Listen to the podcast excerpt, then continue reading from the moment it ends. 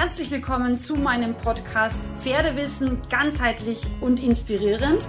Mein Name ist Sandra Fenzel, ich bin ganzheitliche Pferdegesundheitsexpertin und Trainerin und ich freue mich sehr, dass du hier in meinem Podcast gelandet bist, frei nach meinem Motto, weil Wissen schützt.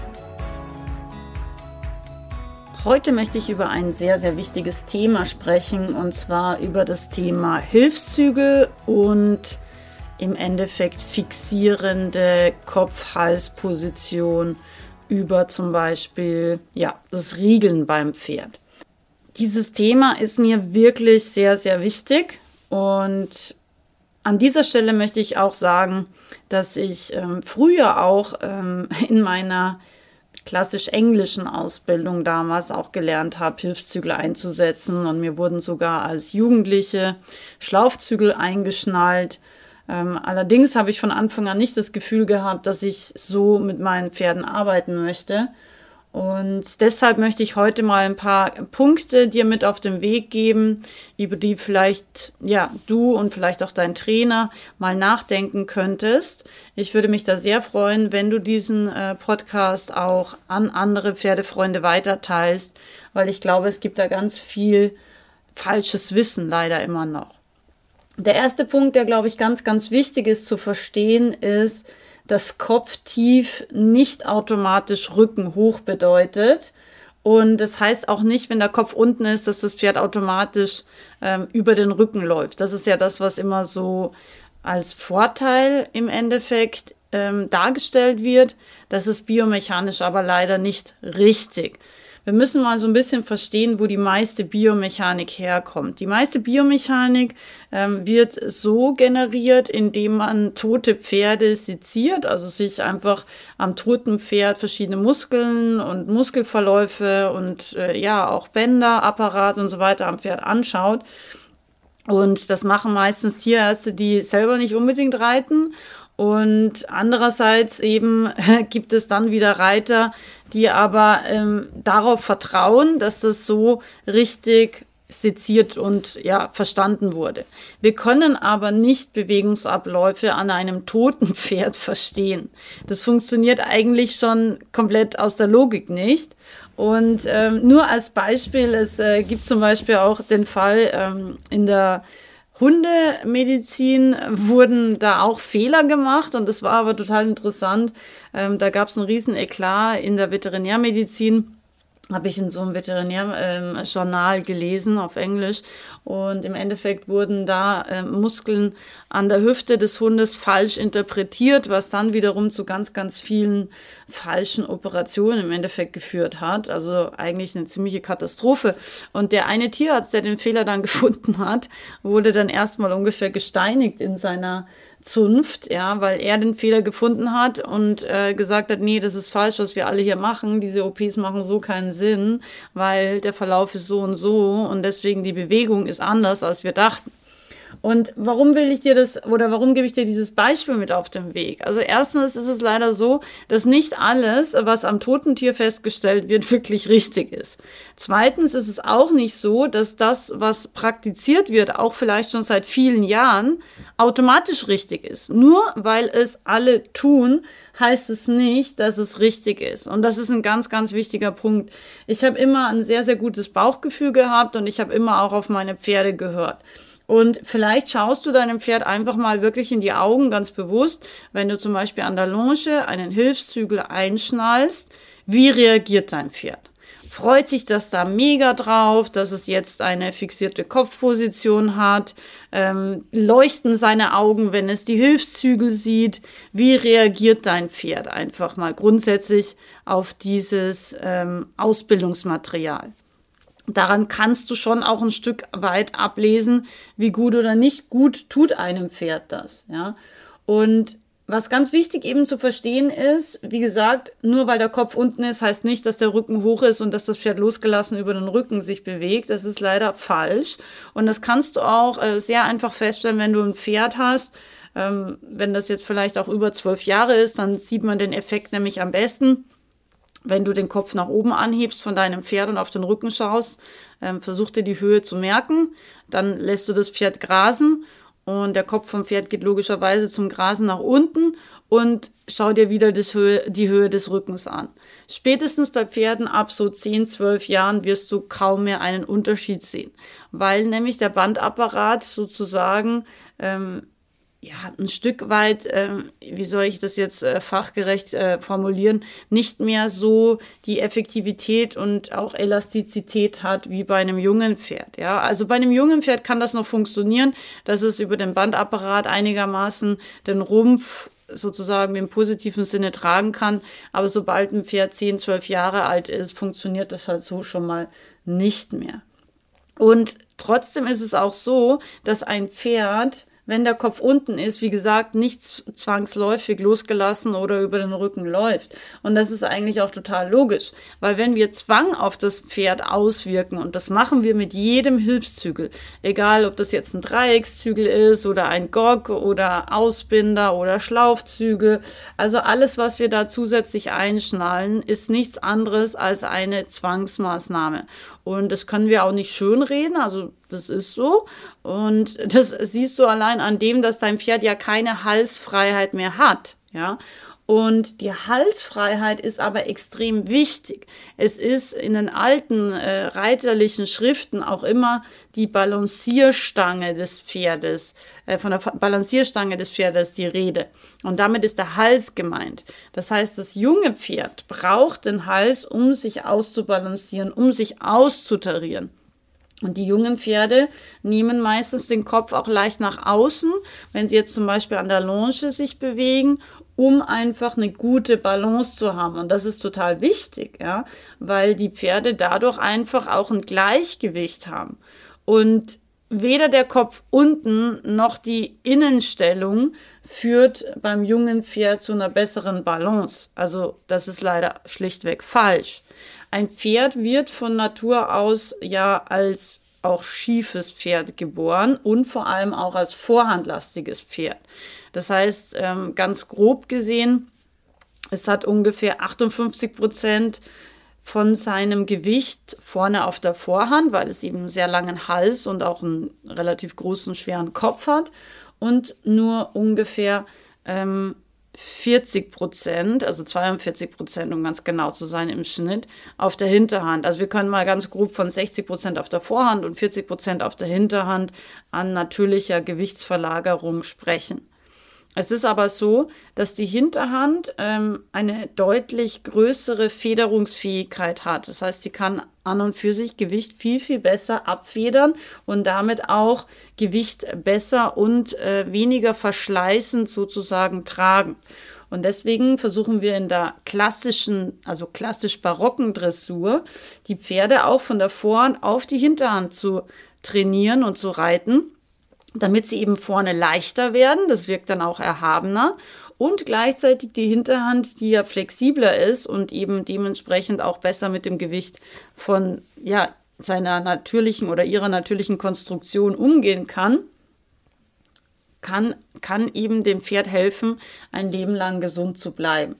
Wenn wir aber ein junges, vorhandlastiges Pferd noch mehr auf die Vorhand bringen, indem wir seinen schon relativ schweren Kopf nach unten bringen, verstärken wir nicht nur die Vorhandlastigkeit, sondern auch seine Schiefe.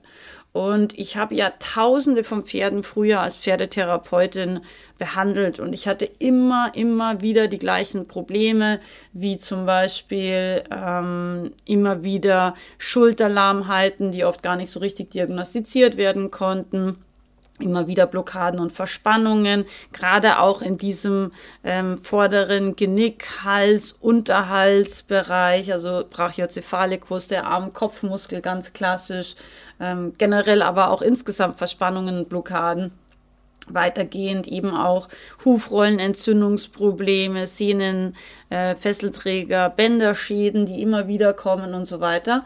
Und damals ist eigentlich so für mich ähm, ja alles, was ich so erstmal gelernt hatte, in sich wie ein Kartenhaus zusammengefallen, weil ich einfach in der Praxis gesehen habe, das funktioniert so nicht, was die meisten Reiter machen und die meisten Pferdeleute mit ihren Pferden so auch an der Longe fabrizieren.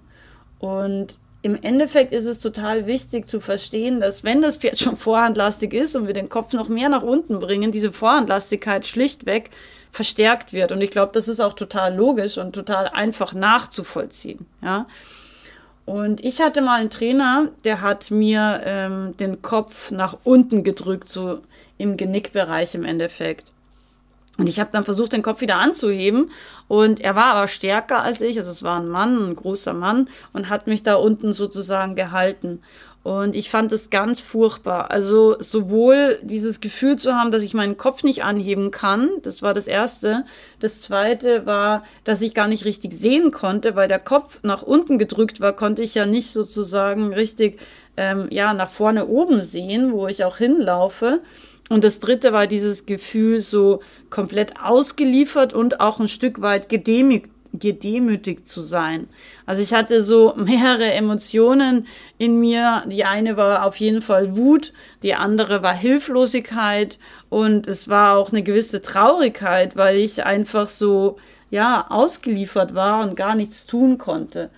Und das war aber ein ganz, ganz wichtige, ein ganz wichtiger Versuch oder eine ganz wichtige Erkenntnis für mich, dass Hilfszügel nicht funktionieren können und auch nicht ähm, dem Pferd gut tun können. Ja, also diese Emotion einfach auch des Pferdes mal so ein bisschen nachzuvollziehen, finde ich was ganz Wichtiges. Ich meine, die Pferde sind ja super gutmütige Tiere, aber ähm, wenn man sich das mal so vorstellt, dass wir sie äh, in ihrem Kopf nach unten zwingen und dort fixieren und dann aber noch denken, wir tun ihnen was Gutes, ja, also wenn man das mal von außen betrachtet, ganz nüchtern, ganz rational, ganz sachlich, als Nichtreiter, ja, frag mal zum Beispiel, wenn du einen Nichtreiter, einen Pferdefreund hast, frag mal so äh, deinen Freund, wie er, wie er schaut oder wie er empfindet, dass das Pferd so wirkt auf ihn. Weil oft haben die Leute, die am wenigsten Ahnung haben von Pferden, noch die objektivste Meinung tatsächlich, weil sie einfach nicht tagtäglich das sehen, was so praktiziert wird. Unser Blick ist ja ganz oft im Endeffekt ein ja, ein Gewohnheitsblick. Das heißt, wir sind es gewöhnt, dass die Pferde immer tief sind und dass die unten sind und dass sie teilweise wie so tote Marionetten sich bewegen. Das ist nämlich der nächste Punkt, ja. Wenn wir die Pferde immer nach unten zwingen, nehmen wir ihnen Energie. Wir nehmen ihnen Lebensenergie. Wir nehmen ihnen Bewegungsenergie. Wenn du dein Pferd am ähm, vielleicht ersten fünften auf die Koppel entlässt, ja, also das heißt, es kommt nach dem Winter das erste Mal auf seine Wiese, wie bewegt sich dein Pferd? Ähm, hat es den Kopf unten, so auf Buggelenkshöhe, oder bewegt es sich frei und stolz und galoppiert und springt rum und hat das Genick als höchsten Punkt? Also meine Pferde bewegen sich mit dem Genick höchster Punkt, wenn sie sich äh, freudig und frei auf der Koppel bewegen. Das ist definitiv so bis dann irgendwo, irgendwann der Moment des Grasens kommt. Ja, aber das ist ja auch okay. Aber wenn sie sich bewegen, wenn sie laufen, wenn sie also sozusagen Sport betreiben, dann ist das Genick oben. Und das ist auch gut so. Und das ist auch wichtig so. Denn die Pferde dürfen und sollen stolz sein. Und sie können nur stolz sein, wenn der Kopf im positiven Sinne oben ist. Ich sage jetzt nicht, dass der Kopf sozusagen wie bei einem Araber, der gerade ganz nervös ist, in einer absoluten Aufrichtung sein soll. Das auch nicht, ja.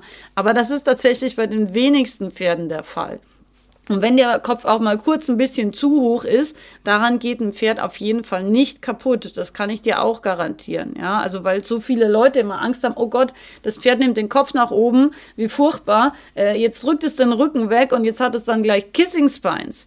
Also die meisten Kissing Spines Pferde, die ich aus meiner Therapeutenlaufbahn, und das waren äh, gut zehn Jahre und tausende von Pferden gesehen habe, das waren die Pferde, die mit dem Kopf nach unten gearbeitet wurden. Die hatten Kissing Spines. Nicht die Pferde, die man frei in ihrer natürlichen Balance sich bewegen hat lassen. Ganz, ganz wichtig. Das heißt, ähm, wenn ein Pferd sich frei bewegt auf der Koppel, dann können wir sehr viel lernen, wie sich ein Pferd auch im Training bewegen soll. Frei, stolz und mit Genick höchster Punkt. Ja, ein ganz, ganz wichtiger, für mich essentieller Pferdetrainingsaspekt. Das nächste, was wir nicht vergessen dürfen, ist, dass die Pferde natürlich, äh, dadurch, dass ja die Hilfszüge ähm, im Pferdemaul fixiert werden, dass sie natürlich im Pferdemaul extrem desensibilisiert werden. Ja, also sie haben ja ständig dieses Gerucke im Maul. Ähm, wenn das Pferd dann ja eine Bewegung macht, dann wird es eigentlich sozusagen bestraft. Deswegen muss man ja viele Pferde auch relativ vorwärts treiben, dass sie überhaupt an der Longe mit Hilfszügel vorwärts gehen, weil im Endeffekt sagt ja ähm, der Hilfszügel jeden zweiten Schritt äh, geh. Und dann müssen wir sozusagen als Longen- oder Peitschenführer das Pferd wieder vorwärts schicken, weil es ja eigentlich richtigerweise mit Bremsen auf diesen Ruck im Maul reagiert um dann wieder von uns vorwärts gescheucht zu werden. Also es ist für das Pferd, äh, ein Hilfszügel ist nicht verständlich. Also wir können keinem Pferd eine Logik erklären von einem ruckenden Hilfszügel im Pferdemaul. Also das demotiviert extrem, das desensibilisiert das feine Pferdemaul extrem, das macht die Pferde stumpf, das macht die Pferde fest und es hat eigentlich genau den gegenteiligen Effekt von dem, was wir erreichen wollen, weil wenn sich die Pferde im Maul und im Kiefergelenk festhalten und festmachen, dann werden sie sich in weiterer Folge auch im Genick und in weiterer Folge in ihrem ganzen Körper festmachen. Ein Pferd ist ja im Endeffekt ähm, sehr, sehr sensibel und reagiert natürlich sehr stark auf solche Reize auf seiner Zunge und in seinem Maul. Und das Kiefergelenk sowohl des Pferdes als auch von uns, ist ja im Endeffekt mit über 60 Prozent der Gesamtmuskulatur direkt oder indirekt verbunden. Das heißt, wenn das Pferd ähm, das Maul festmacht, macht es das Kiefergelenk fest und darüber wird eben diese Festigkeit auch in die Muskulatur, aber auch in die weitere Wirbelsäule eben fortgesetzt. Das heißt, ähm, wir machen genau das Gegenteil von dem, was wir eigentlich wollen. Ja, also wir machen das Maul desensibilisiert, wir ähm, machen das Pferd mehr vorhandlastig, mehr schief. Wir demotivieren unser Pferd.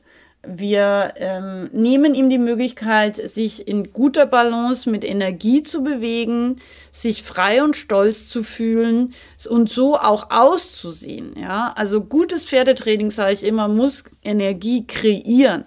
Aber wenn der Kopf so tief ist, wie soll denn das Pferd positive Energie kreieren? Ja, also ich habe noch nie ein Pferd gesehen, ähm, das irgendwie besonders frei und stolz wirkt, wenn der Kopf nach unten geknebelt ist.